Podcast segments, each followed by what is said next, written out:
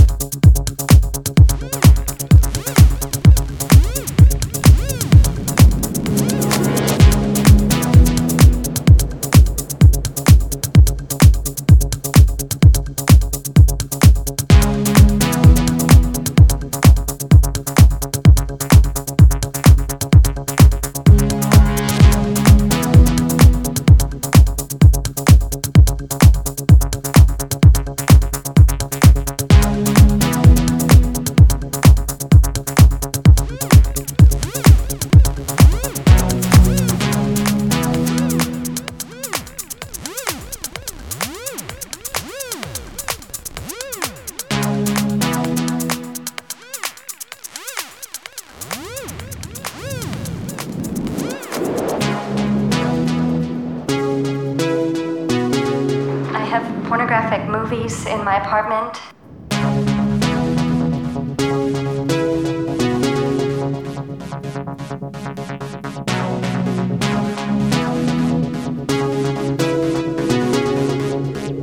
I have pornographic.